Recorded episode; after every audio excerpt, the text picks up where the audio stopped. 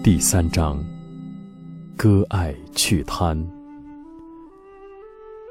佛言：剃除须发，而为沙门；受道法者，去世资财，祈求取足。日中一时，树下一宿，慎勿在意。使人愚蔽者，爱与欲也。佛陀世尊说：剃除须发而成为沙门行者，接受修习佛道之法，摒弃世间的资财，通过乞讨满足所需。